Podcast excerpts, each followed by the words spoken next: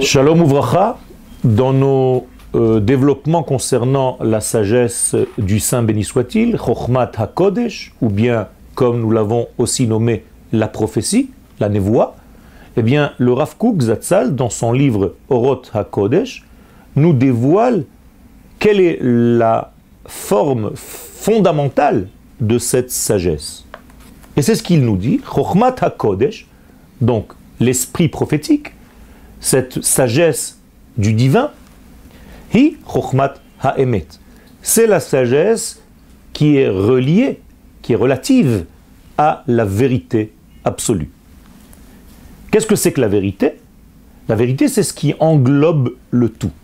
C'est-à-dire que nous avons ici affaire à une formule qui englobe l'entité de la vie. Et c'est pour ça que le mot juste après La vérité, c'est hakolelet. La vérité doit être englobante. C'est-à-dire que quand quelque chose est vrai, il doit être vrai dans tous les domaines de la vie. Il ne peut pas rester un recoin de l'existence qui ne soit pas rempli de cette vérité. Donc c'est une formule qui marche dans toute l'existence tout entière. Et donc, cette sagesse de vérité, cette sagesse du divin, béni soit-il, est une sagesse donc vraie parce qu'elle est englobante. Beshalom pnimi, et étant donné qu'elle englobe des points, il est possible bien entendu qu'entre les points il y a des discordances. Les points ne sont pas d'accord les uns avec les autres, comme deux personnes qui ont deux idées différentes sur un même sujet. Eh bien, cette sagesse de vérité absolue, cette sagesse du Saint, béni soit-il, a la capacité de prendre la valeur d'un point, de prendre la valeur d'un autre point et de faire une synthèse entre les deux, c'est-à-dire de ne rien rejeter et d'appartenir au tout sans perdre la qualité intrinsèque qui se trouve dans chacun des détails de ce tout. Et ça, c'est quelque chose d'extraordinaire. C'est-à-dire que cette sagesse permet de trouver en fait un dénominateur commun entre tous les points de l'univers, entre tous les détails de l'univers.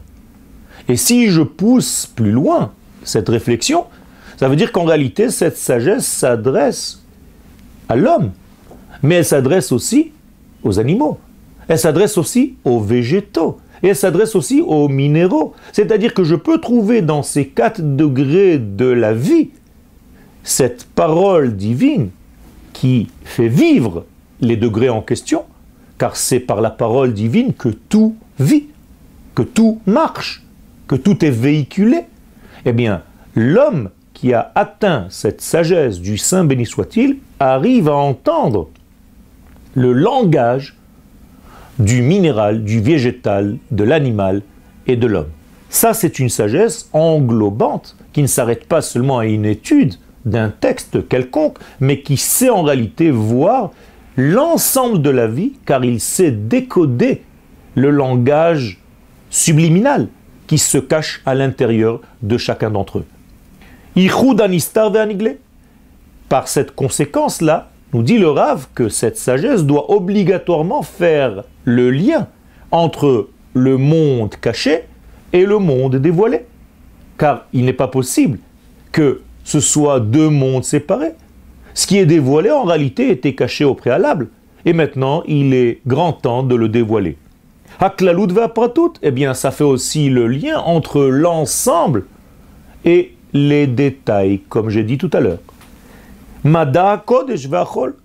Et cette sagesse du Saint béni soit-il doit être capable aussi, si elle est vraie, de faire le lien entre la science du Saint béni soit-il et les degrés qui sont profanes de ce monde. Encore une fois, rien n'est à jeter. Rien n'est à rejeter puisque tout fait partie de cet univers. Donc cette sagesse me donne la capacité de voir avec des yeux de l'intériorité tous ces recoins de l'existence. Et donc le fondement, c'est de passer dans cette vision secrète qui est bien au-delà des différences qui se trouvent entre tous les points de cette existence.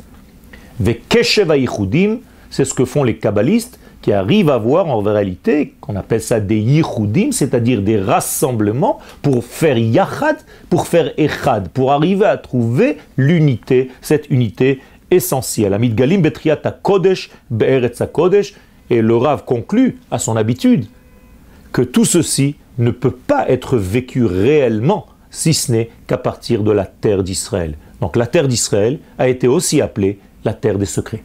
Toda